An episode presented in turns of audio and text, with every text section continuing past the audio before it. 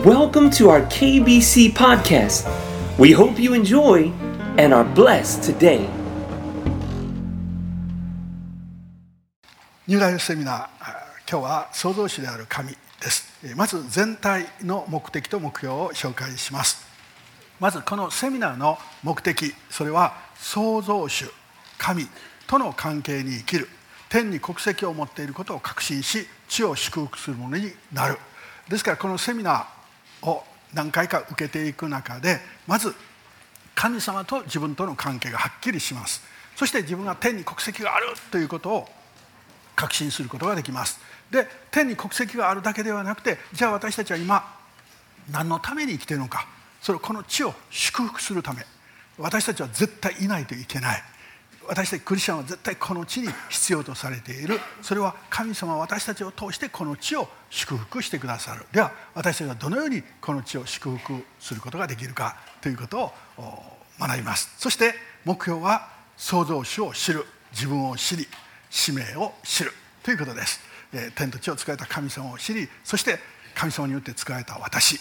非常に良かったと言った私を知りそして私に与えられている使命役割を知ってそれを行っていくということです。そしてこの学びはまず5回します。5回します。その5回のまず第一は創造主である神。この私たちは1回目は創造主である神。そして2回目は救い主イエス・キリスト。罪とキリストによる救い。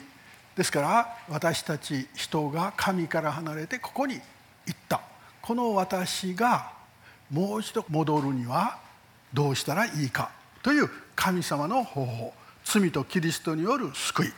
そして、え3番目私の主イエス・キリスト。3回目はこのイエス・キリストがどのようなお方なのか。イエス・キリストによって私たちはどうしてここに戻るいわゆる救われるというここに戻ることができるのかということ。そしてイエス・キリストを信じるっていうのはどういうこと？ということを学びます。そして4番目私たちはイエス様によってここに戻りました。ここに戻った私がどのようにこの地上で生きていくのか。というこの新しい歩み。神様はそのために私たちに聖書御言葉を与えてくださいました。そしてこの聖書を通して私たちは確信し成長することができ神の声を聞くことができます。この時に QT の実践の学びそして神様に祈るというのはどういうことなのかということを学びます。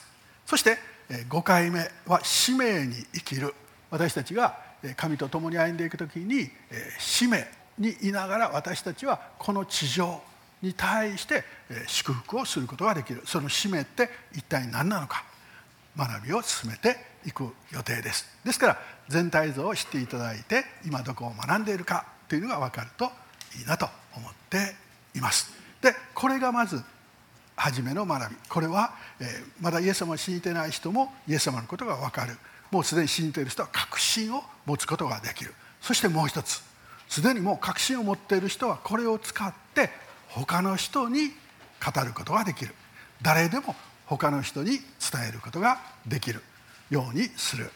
ですから、えー、ここにいるクリスチャンの全員が新しい人にこれができていくと良いなと思っています。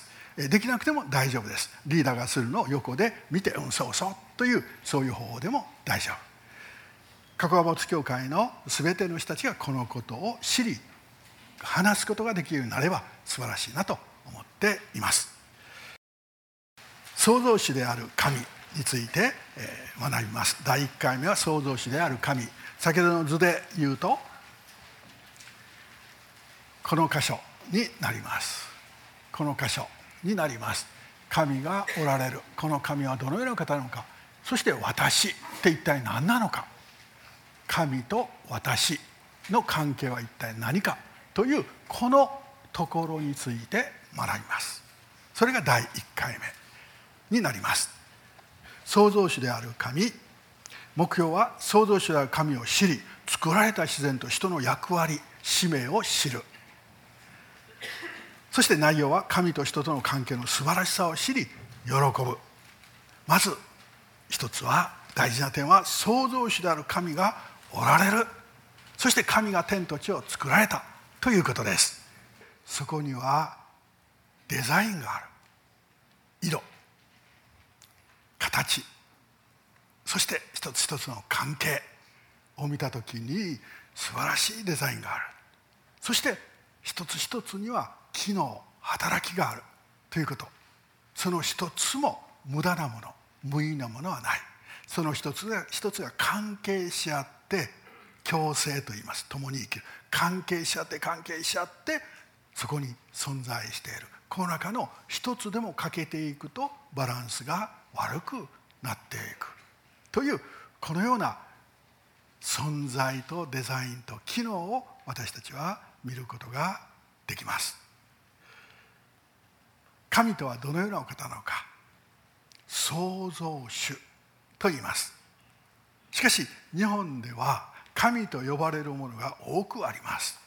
日本では神と呼ばれるものが多くあります。まず一つは神社に祀られている神々と言われるものです。そこのそこで祀られているものは何かというと安産の神であったり交通安全の神であったり受験の神であったりいわゆる神々と言われるものがいっぱい私たちの周りにはあります。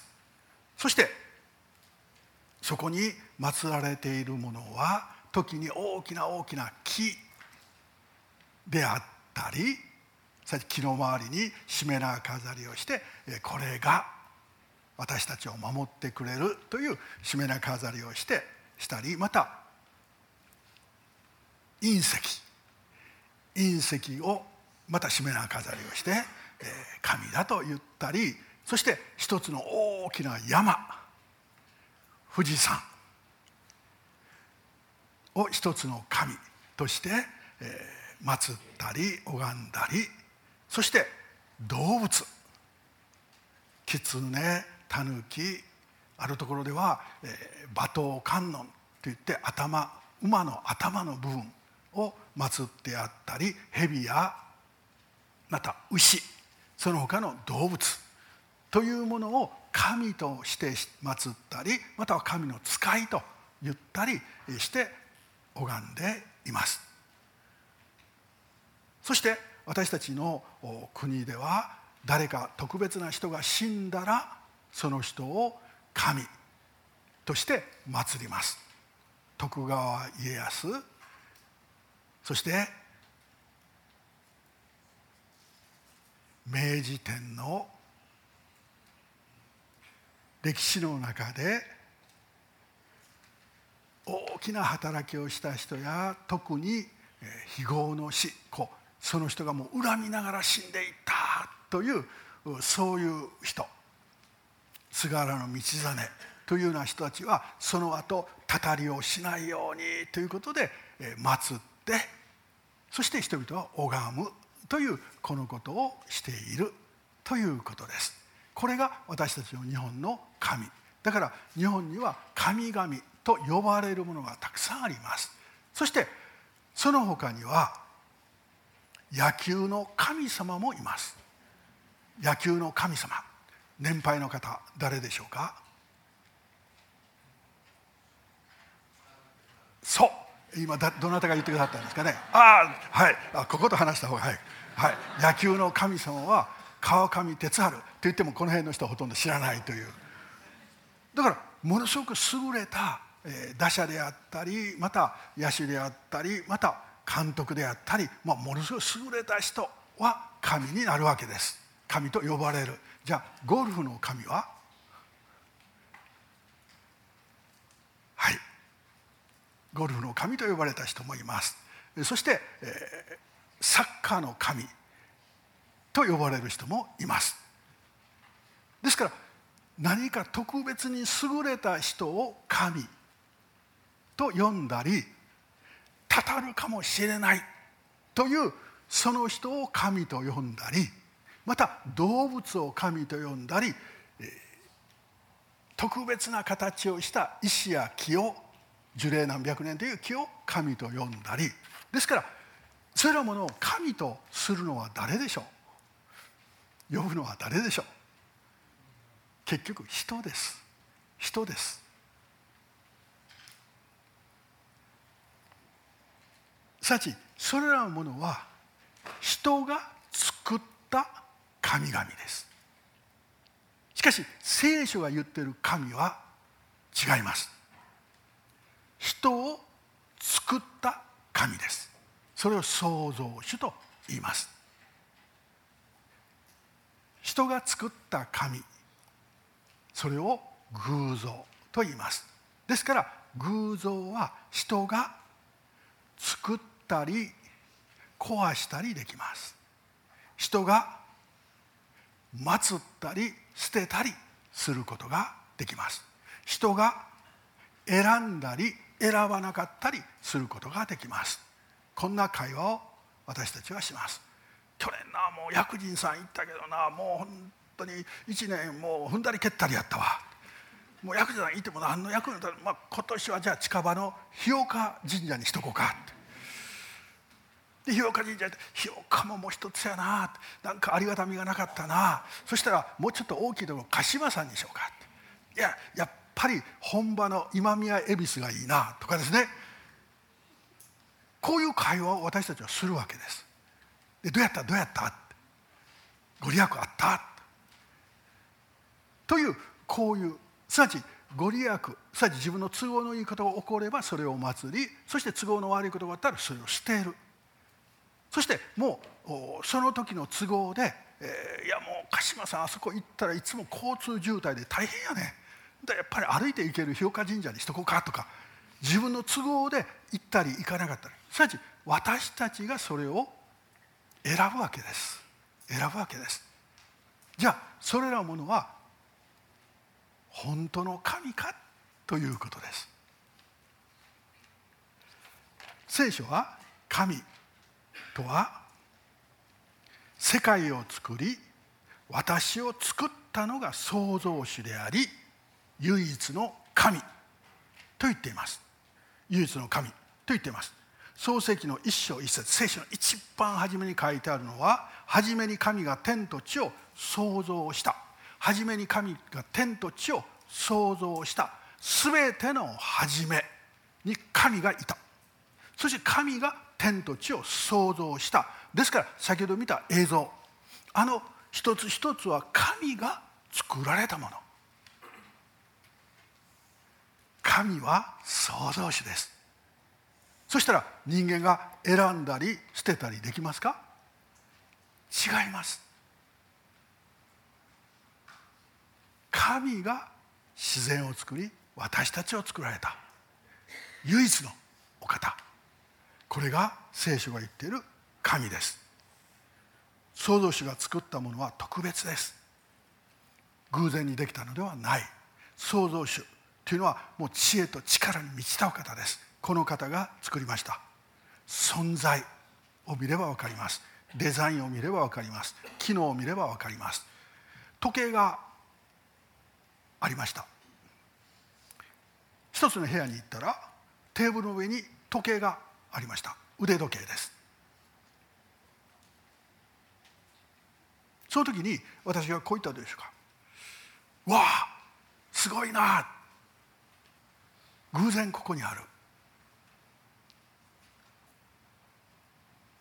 もう皆さんそこで納得しますか？あ偶然ここにある。そして私が言ったらどうでしょうか？いやここにあるんだけどもどうしてここにあるんだろううん、見たことないけど僕はこう思うんだ。部品がヒューッと飛んできて飛んできて飛んできてそして何かいつの間にかその部品がピタピタっとくっついてそしていろいろ変化しながらちょっと時間はかかるけどもうすごい変化しながらこういうふうになった。で見てるとなんか使えそうだって言って腕にはめてみるとぴったりあ穴までちょうどこれ使えるな何かに使えると思ってふっと見るとちゃんと動いてる。動いてる。動いてる。それもよく見てると正確に動いてる。そしてよく見るとあの太陽の出て沈むというのと何かぴったりみたいだ。偶然ってすごいなって言ったらどうですか？皆さんは信じますか？信じませんね。でも同じこと言ったでしょ。この宇宙があるこの地球がある。そしてこの素晴らしいものがここにある。偶然ってすごいね。そして地球見てたらちょっと歪んでる。地軸が。偶然はやっぱりすごい。そして回ってる。太陽の周りを。偶然ってすごい。そして今ここに自分が生きてる。そして酸素があってちょうど生きていくにちょうどいい。偶然ってすごいなそして見てたら綺麗けど偶然ってすごいな偶然というのはまるで天才のようだって言ったらなんか馬鹿げた話ですね。しかしこれらのものが全部偶然にできるとしたらその時計が偶然そこにあると言ってもいいはずなんです。でも私は時計の場合は絶対偶然とは言わないわけです。そこで動いてる。そして私たちに時を知らせるというそれらのことを見たら私たちはそれらものを見ただけで一つのことを考えます。それは会ったことはないけれどもこれを設計した人がいる。会ったことはないけれども設計の前にこんなものが必要だと考えた人がいる。すなわち腕にはめてそして時を知らせる。時が分かるものを作ろう。すなわち目的。というものがまず何にもない時にあってその目的に従って今度は設計する人がそれを図面を描いて設計していく。そしてその設計図に基づいて職人がそれを作る。工場でまたは作る作った人がいる。そして作っただけではなくてここに持ってきた人がいる。だからここにあるわけです。ですから私たちは時計を一つ見た時に会ったことはない見たことはないけれどもここにまず目的を定めた人がいる。そしてその次にそれに基づいて設計した人がいる。そしてその設計に基づいてそれを制作した人がいる。作った人がいる。そしてここに今あるんだということなんです。じゃあ私たちはもう小さいことだったら分かるけどもうちょっと大きく大きくしてこの宇宙を見そして地球を見そしてこの地球の中に生きている私たちを見た時にそこに一つ一つに役割はないでしょうか。一つ一つにデザインはないでしょうか。あるわけです。そして動いてるわけです。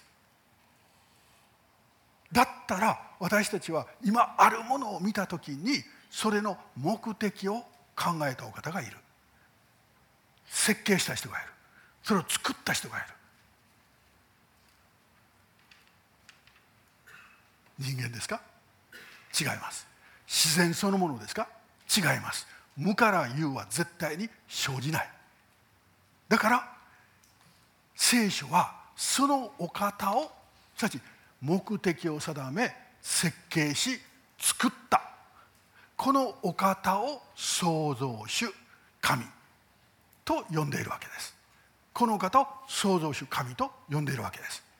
ですから私たちは時計が一つあるというだけでこちらのことが分かるようにこの自然一つ一つを見た時に私たちはここを知ることができるわけです。初めに神が天と地を創造した。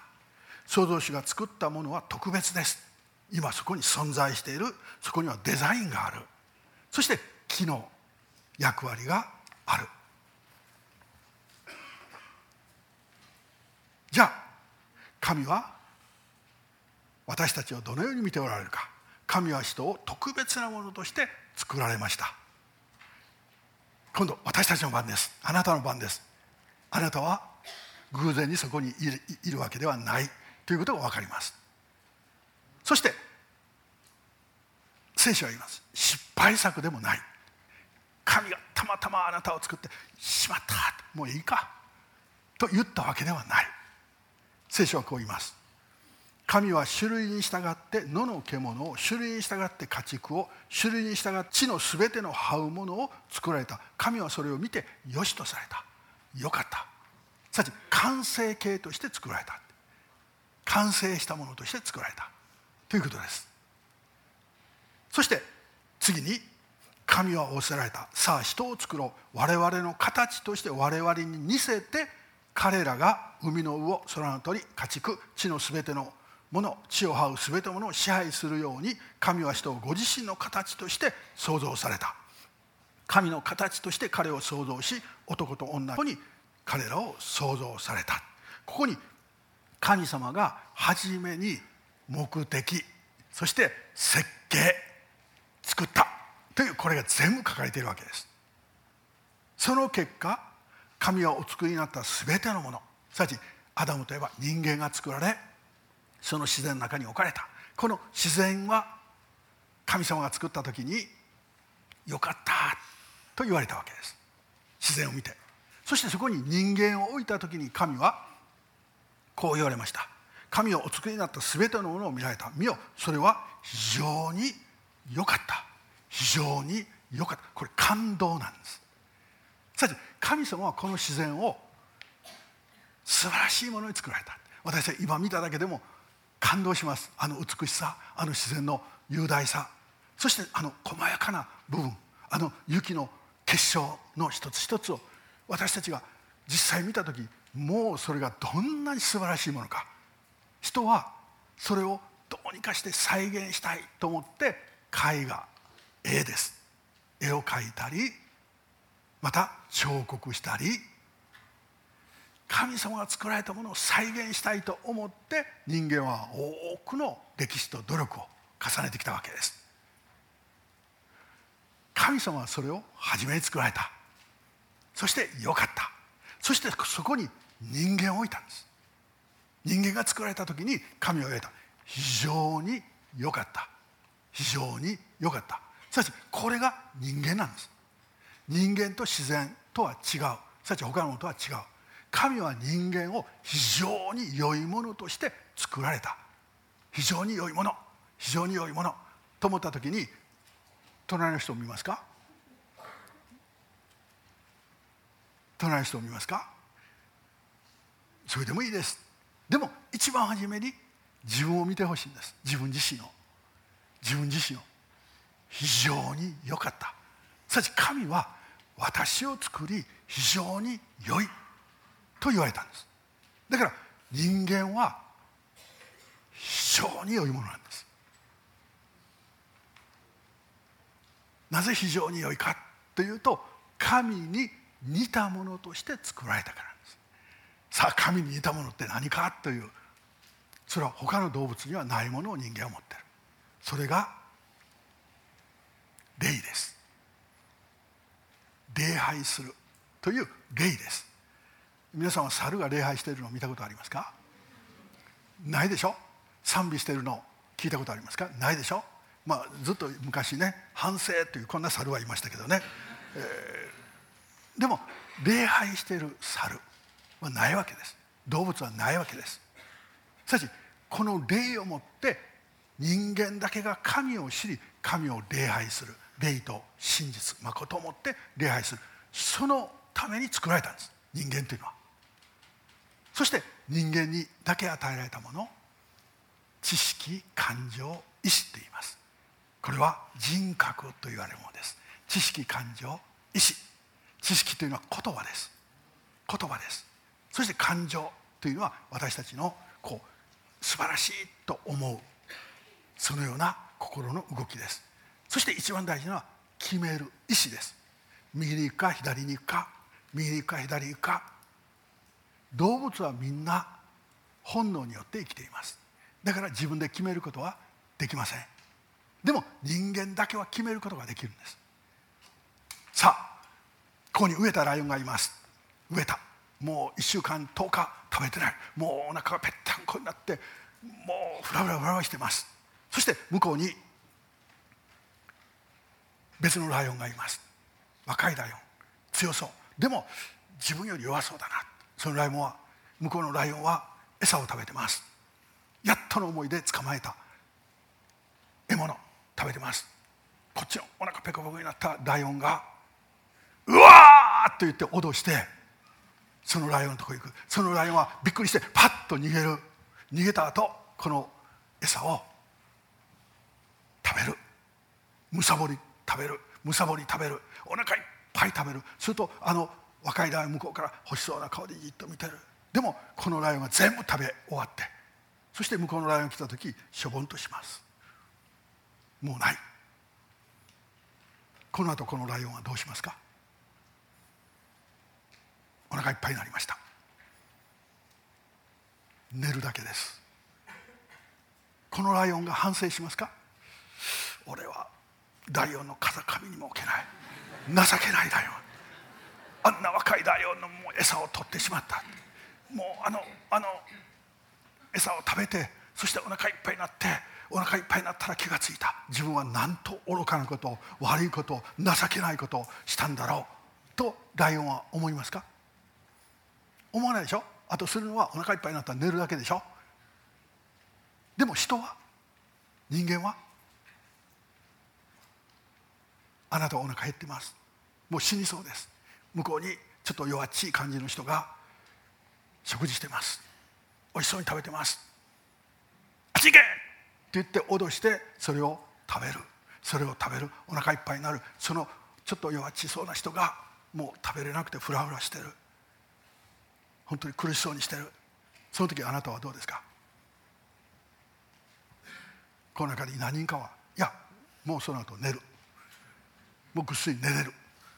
という人がいたら動物と同じになってるわけです。でも多くの人はまだ両親が動いてる多くの人はその時に自分は何とひどいことをしたんだろう何と情けないことをしたんだろうと思います。そこで何が働いたんでしょう？良心です。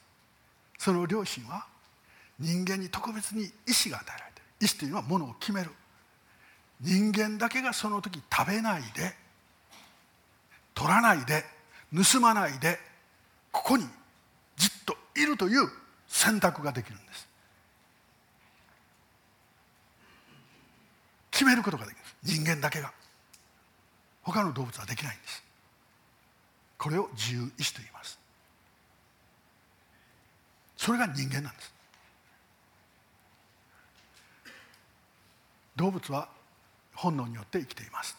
でも人間だけは自由意志自分で物事を決めることができる。これが神に似せてということです。さっき神に似せとは言葉を持ち感情を持ち自由意志を持って生きる。これが非常に良いという姿なんです。そしてその自由意志を持ったアダムとエヴァがそこで一緒にいる。この関係。を見て神様は非常に良かった。と言われた。これがエデンです。これが神の国です。神様はお作りになった全てのものを見られた。見よそれは非常に良かった。夕があり朝があった第6日。2番目。じゃあなぜ神様は人間を作りご自身に似せて霊を与えそして自由意志を与えられたのか。言葉を与えられたのか。それは最高の関係を作るためです。最高の関係。それは愛と信頼です。愛と信頼です。すなわち神が作った人間を愛された。アダムとエヴァを愛された。愛するというのは一緒にいることを喜ぶことです。そして相手の祝福になる。ということを喜ぶことです。神は人間を作り一緒にいることを喜ばれた。そして人間は神に対してどうしますか？信頼します。信頼します。さち私たちが生きていく上で一番大事なのは愛されることと信頼することです。そして神が作られた男性と女性が結婚します。結婚した時に何が一番大事ですか？男性夫は女性妻をどうしますか？利用する？思い通り使う？その人と結婚したいですか？違いますね。男性のすることは愛するということなんです。すなわち大事にする大切にするあなたと一緒にいることが嬉しいというんです。そして女性のすることは信頼することなんです。信頼することなんです。だから男性と女性の喜ぶことは違うんです。女性は夫から愛してると言われるとすごく嬉しいわけです。でも男性は愛してると言われてもまあ嬉しい人も中にいますけどそんなに嬉しくないんです。男性は女性から妻から信頼していると言われるのが一番嬉しいんです。だから、えー、夫を男性をがっかりさせ倒そうと思ったら簡単なんです。じゃあ釜石先生前に来てくれますか？えー、すみちゃんいますか？あいいです。大丈夫大丈夫大丈夫。ああのいなくてよかったですね。じゃあ私がすみちゃん あのすみちゃんの役しますね。はい、えー、あなた私あなたを信頼できないの。どうして？いやもう見てたら信頼できない家のこともちゃんとやってるやん。いや私あなた見てたらもう信頼できない。昨日もゴミ出ししたし。いやもうそそんなことじゃない。そんなことじゃない。私はあなたを信頼できない。何が足らんの、うん、本当に愛してくれてるかどうか、うん、もう愛してるって。いやその口だけ、そんないいろいろいろいろしててそれで十分と思う？と言われたらどうですか？困りますね。今だんだん関係が切れていったでしょ？だからありがとうございます。あの女性の方々夫を困らせようとしたら簡単です。苦しめようと思ったらもう本当に簡単です。もうひっくり返そう倒そうと思ったら簡単です。ごちそうを前に並べてそして夫の顔をじっと見て私あなたを信頼できないの。どうぞ食べてください。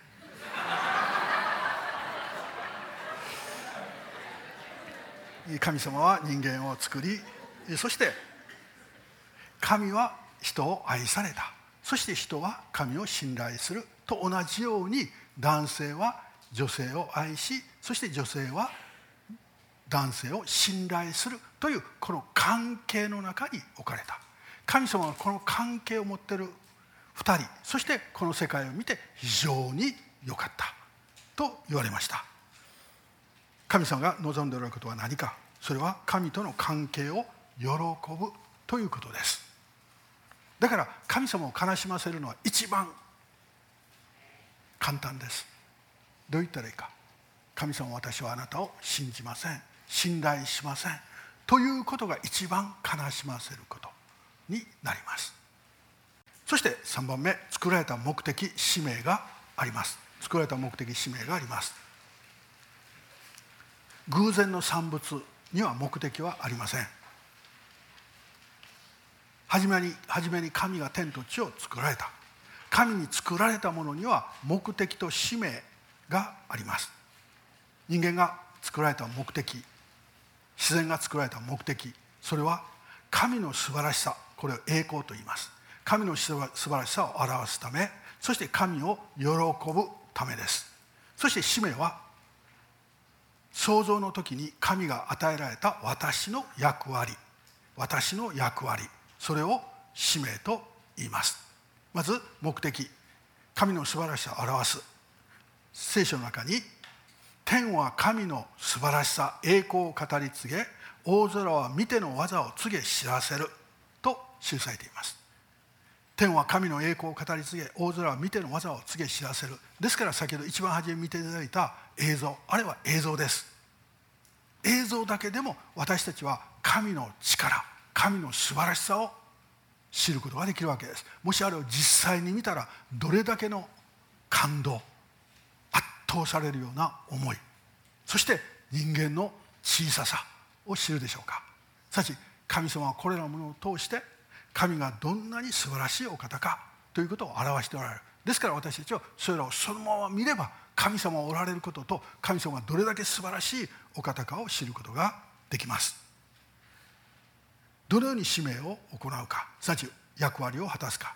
作られた全てのものは役割を果たします。人自然は神の栄光を表し神との関係を喜びます。この神の神との関係を喜ぶそれを礼拝と言います。ですから人間にとって一番素晴らしいことは礼拝することです。礼拝とは賛美し祈り献金し神の言葉によって生きるということです。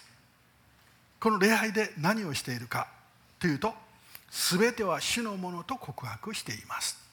神との関係を喜んでいます。罪の中にいた私が神ともう一度関係を持てている。だから礼拝は喜びです。喜びの姿が神の創造の目的。神が非常に良かったと言われる姿です。ですから人間は本来神を礼拝している時に喜びを経験できます。その喜んでいる姿を見て神が喜ばれる。という。ですから人間の役割は何か？神を賛美すること礼拝すること。ですから神様は1週間に一度7日目を定めそして7日を定めその礼拝の日を定められました。ですから私たちはその礼拝をしていく時に神に喜ばれ私たちも神を喜ぶことができるわけです。これが、えー、創造主である神と私たちとの関係です。はい、1回目はここまで学びました。いいでしょうか。じゃあ、えー、後のちょっと次の段階の学びはもう少ししたら学びます。まずここで、えー、まずここで3つの質問をします。あの難しくないで一言で言える答えは言えます。神との神とはどのようなお方ですか？神とはどのようなお方ですか？じゃあ、隣の人と2人ずつになってください。誰でもいいです。隣の人2人ずつ。そして今まで学んだことの中から答えを一言でいいです。短く短く。神とはどのようなお方ですか？どうぞお互いに答えを言い合ってください。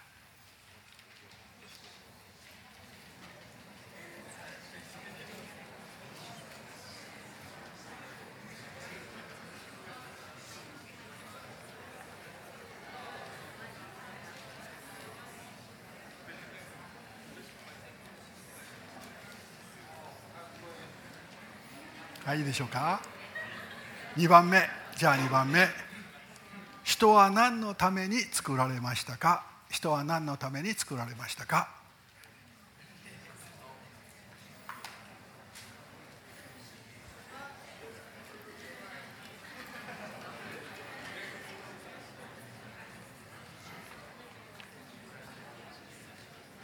じゃあ3番目。神は人を見て何と言われましたか？神は人を見て何と言われましたか？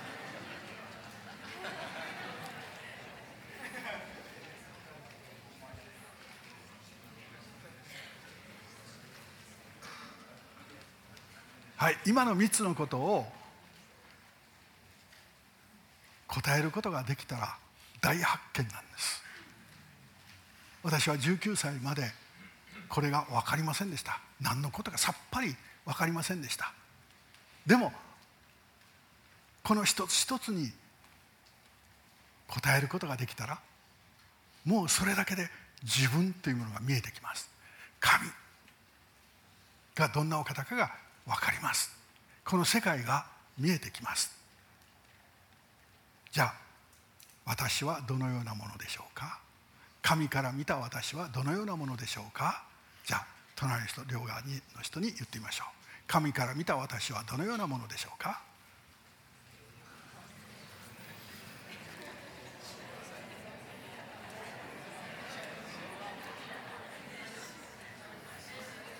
はい。じゃあ太田先生に私がこう言います。あなたなんかいない方がいいよ大丈夫です。じゃあ大きな声で大丈夫です。神様が非常に良いものと言ってくださっています。いやーもう死んだ方がいいん違う？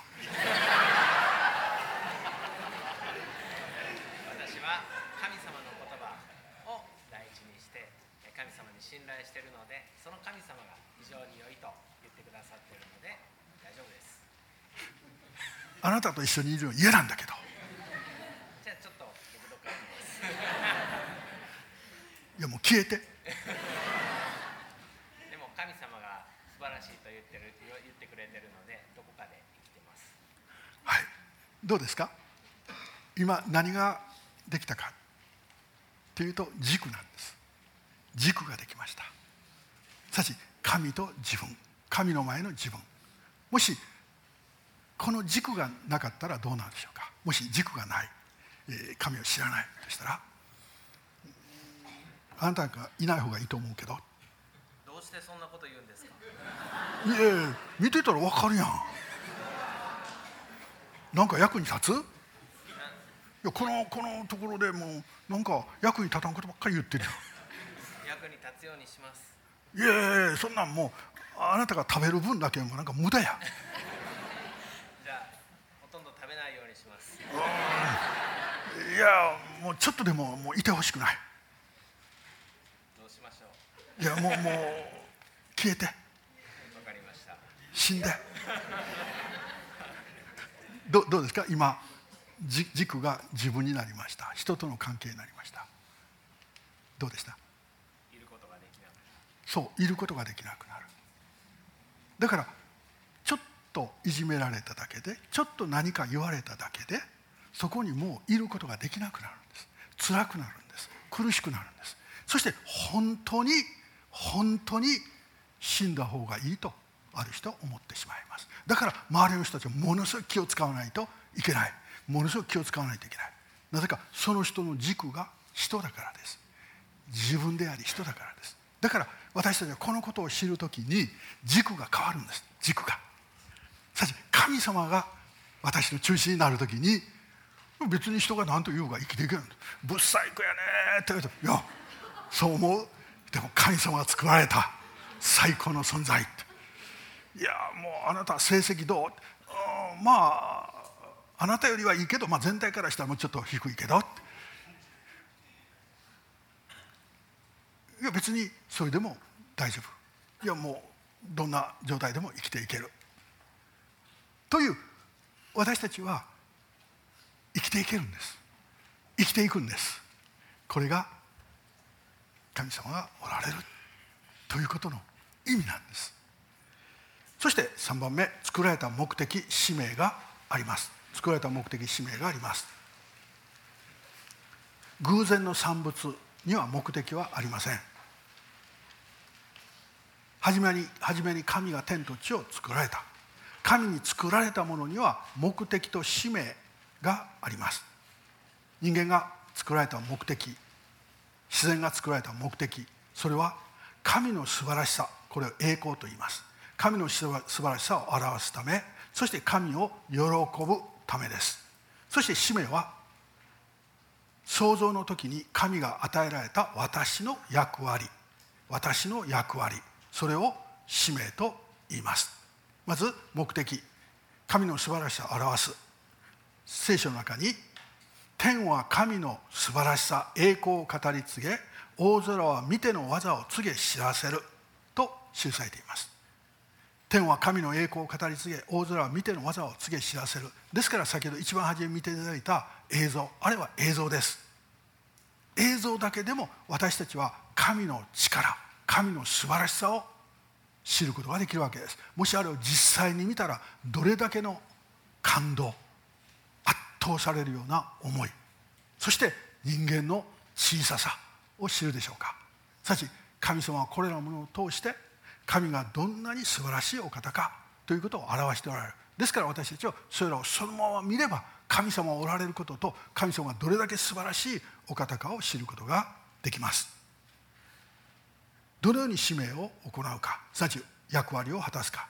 作られた全てのものは役割を果たします。人自然は神の栄光を表し神との関係を喜びます。この神の神との関係を喜ぶそれを礼拝と言います。ですから人間にとって一番素晴らしいことは礼拝することです。礼拝とは賛美し祈り献金し神の言葉によって生きるということです。この礼拝で何をしているかというと全ては主のものと告白しています。神との関係を喜んでいます。罪の中にいた私が神ともう一度関係を持てている。だから礼拝は喜びです。喜びの姿が神の創造の目的。神が非常に良かったと言われる姿です。ですから人間は本来神を礼拝している時に喜びを経験できます。その喜んでいる姿を見て神が喜ばれる。という。ですから人間の役割は何か？神を賛美すること礼拝すること。ですから神様は1週間に一度7日目を定めそして7日を定めその礼拝の日を定められました。ですから私たちはその礼拝をしていく時に神に喜ばれ私たちも神を喜ぶことができるわけです。これが、えー、創造主である神と私たちとの関係です。はい、1回目はここまで学びました。いいでしょうか。じゃあ、えー、後のちょっと次の段階の学びはもう少ししたら学びます。まずここで、え、まずここで3つの質問をします。あの難しくないで一言で言える答えは言えます。神との神とはどのようなお方ですか？神とはどのようなお方ですか？じゃあ、隣の人と2人ずつになってください。誰でもいいです。隣の人2人ずつ。そして今まで学んだことの中から答えを一言でいいです。短く短く。神とはどのようなお方ですか？どうぞお互いに答えを言い合ってください。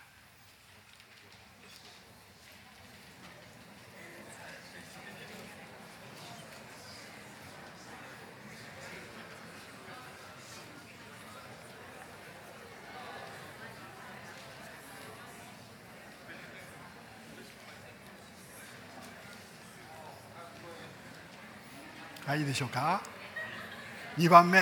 じゃあ2番目。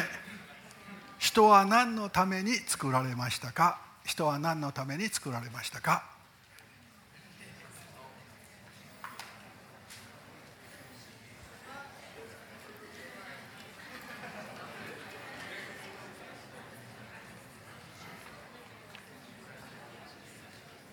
じゃあ3番目。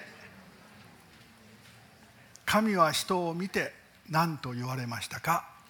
神は人を見て何と言われましたか？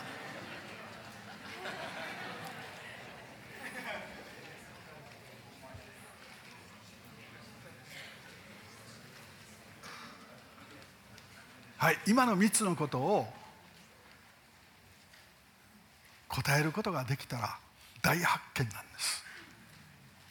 私は19歳までこれが分かりませんでした。何のことかさっぱり分かりませんでした。でもこの一つ一つに答えることができたらもうそれだけで自分というものが見えてきます。神がどんなお方かが分かります。この世界が見えてきます。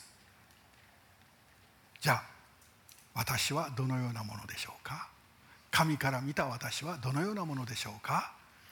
隣の人両側の人に言ってみましょう。神から見た私はどのようなものでしょうか？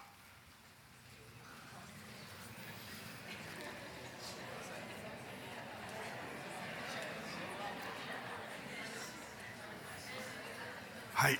じゃあ太田先生に私がこう言います。あなたなんかいない方がいいよじゃあ大きな声で、はい、大丈夫です神様が非常に良いものと言ってくださっています。いやもう死んだ方がいいん違う？私は神様の言葉を大事にして神様に信頼しているのでそその神様が非常に良いと言ってくださっているので大丈夫です。あなたと一緒にいるの嫌なんだけど。じゃあちょっと僕どっか行きます。いやもう消えてでも神様が素晴らしいと言ってる言ってくれてるのでどこかで生きてますはいどうですか？今何ができたかというと軸なんです。軸ができました。さし神と自分。神の前の自分。もしこの軸がなかったらどうなんでしょうか？もし軸がない、えー神を知らないとしたらあなたがいない方がいいと思うけど。どうしてそんなこと言うんですか？いやいや見てたら分かるやんなんか役に立つ？いやこのこのところでもうなんか役に立たんことばっかり言ってるやん役に立つようにします。いやいやいやそんなんもうあなたが食べる分だけもなんか無駄や。じゃあほとんど食べないようにします。いやもうちょっとでももういてほしくない。どうしましょう。いやもうもう消えて。わかりました。死んでどどうですか？今じ軸が自分になりました。人との関係になりました。どうでした？いることができなくなる。そういることができなくなる。だからちょっといじめられただけでちょっと何か言われただけでそこにもういることができなくなるんです。辛くなるんです。苦しくなるんです。そして本当に本当に死んだ方がいいとある人思ってしまいます。だから周りの人たちはものすごく気を使わないといけない。ものすごく気を使わないといけない。なぜかその人の軸が人だからです。自分であり人だからです。だから私たちはこのことを知るときに軸が変わるんです。軸が。さし神様が私の中心になるときに別に人が何と言うが生きていけるんだぶっ細工やねって言うといやそう思う。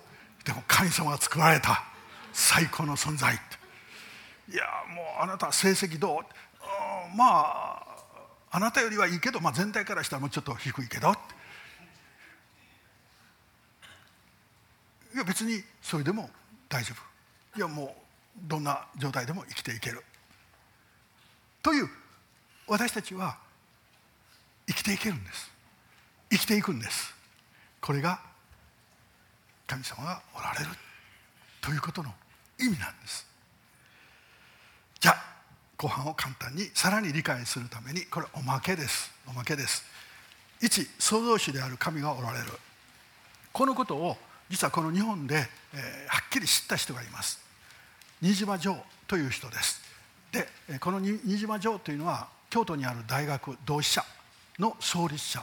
えーこの人が、えーアメリカで神を知りそして戻ってきて京都で同志社を建てるため時に、えー周りからものすごく反対を受けました、えーキリスト教の学校を作るこの京都のど真ん中でそんなものを作ってはいけない。でも彼は作りました。そしてそこで神を中心とした教育をしていく。これが目標だったわけです。じゃあこの新島ジョという人が神を知ったのはいつかというと英文の自叙伝の中にこう書いてあります。聖書で天地創造を読んだ時感銘を受け宇宙は偶然にできたものではなく見えざる手によって形作られたことを悟り初めて天の父天父ということを知り一層経験の念を強くし神はただ宇宙の創造者であるだけでなく人類の尊敬すべき天父天の父であると知りました。だからそのお方から私は使命を受け取ります。と言って彼は不可能と思えたこと思ったことを成し遂げていったんです。みんなが難しいといったことにチャレンジしていったんです。もし彼が神を知らなかったらすなわち創造主を知らなかったらあの世の生涯は一歩も歩めなかった。じゃあ彼が知ったのは聖書の1ページ目の1行目です。初めに神天と地を作りたまえり。初めに神が天と地を作った作られたというこの言葉です。この言葉が私たちを変えます。そして天文学者のフドフレッド・ホイル博士は命が生まれる確率をこのように言っています。廃材置き場の上を竜巻が通過した。廃材置き場竜巻が通過してぶ全部うわーっと巻き上げた。そして見るとそこにボーイング747ジェット機が出来上がっている。のと同じ確率であると。皆さんはそんなことを信じれますか？地球は偶然にはできない。命は偶然に誕生しない。創造主。さち知性を持った力を持った目的と設計と政策をできるお方がいる。と言っています。そして理学博士の安藤和子先生。私の警備支配にも何度も来てくれています。この人がこのように言っています。血管毛細血管まで入れると10万キロ地球を2周半これ一人の人です。私の体の中です。この毛細血管も言うと私の体の中に、地球を2周半する血管がある。心臓私の心臓。皆さんの心臓は生まれてから死ぬまで働き続けて動き続けた皆さんの心臓止まった方いますか？1時間ぐらい止まった経験のある方、えー、誰もいないと思います。私は68歳です。妻は69歳です、えー、まあそれはどっちでもいいんですけども、えー、私が生まれてから今までこの心臓はずっと動いてます。ずっと動いてます。だからまあ生きてます。心臓は生まれてから死ぬまで働き続けている。1日10万回拍動し酸素を含んだ血液を送り出し炭酸ガスを含んだ血液を回収している。だから送り血液を隅々まで送り出しそれをまた回収して送り出し回収して。で受け取り送り出す操作が混戦しないようにこの心臓は見事な構造をしている。さっき便が戻ってきた時にちゃんと戻ってきたものが入りそして出ていく時には別のところがというこういう動きをしている。これについてまあ詳しいことはあのあの兄弟に聞いてください。以前にこのことを教えてくれました。ちょっと難しくて、えー、理解ちょっと難しかったですけどでも何回か56回聞いたら分かりますからこの辺のことはもう本当に感動です。そして神は私たち人間を神に似せて作られた。それは知識と感情と意志があるということです。そして創造主と私の関係。あのエデンの園は主権者である神がおられた。そこに自然がありそして人間がいた。これを神の国と言います。そして私たちは神から離れることによってこの神の国を失いました。イエス・キリストだけが道です。イエス・キリストの十字架だけが道です。私たちはあのエデンにもう一回戻ることができます。イエス・キリストによってのみ。その回復は許しとそして神の子とされることです。そして創造主と私の関係。私の神への応答応答は礼拝です。愛されていることを喜び神を信頼する。実はこれが礼拝です。そして3番目自然と人の使命。よく間違うことはこの自然神様は人間のために作られたと思う人がいます。しかし違います。万物は御子イエス・キリストにあって作られたからです。天にあるもの地にあるもの見えるものまた見えないもの王座も主権も支配も権威も全て御子イエス・キリストによって作られたのです。万物は御子によって作られ御子のために作られたのです。さち万物はイエス・キリストのために作られたんです。だから全ての人が全てのものがイエス・キリストを崇める。というこのことが本来の姿なんです。これが全てのものが元に戻る。ということなんです。ですから私たちの願いは何か。教会の中で誰が崇められるか。当然イエス・キリスト。です。非常に良い。私たちはイエス・キリストを崇める。これが教会。それが神の国になります。これが天と地を作られた神についての1回目の学びです。神様に祈りましょう。素晴らしい神様あなたが創造主であり私たち一人一人を作りこの宇宙自然をあなたが目的を持ってまた設計しあなたの見てで作られたことを感謝します。あなたが作られたものを私たちは愛し慈しみ大切にします。互いを互いを大切にすることができるようにしてください。何よりも主を礼拝すること崇めることを喜ばせてください。私たちが礼拝する時あなたが喜んでくださっていることを感謝します。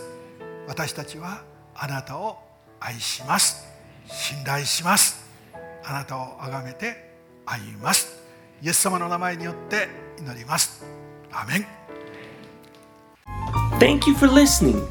We hope that today's podcast was a blessing in your life. See you next time. Produced by KBC.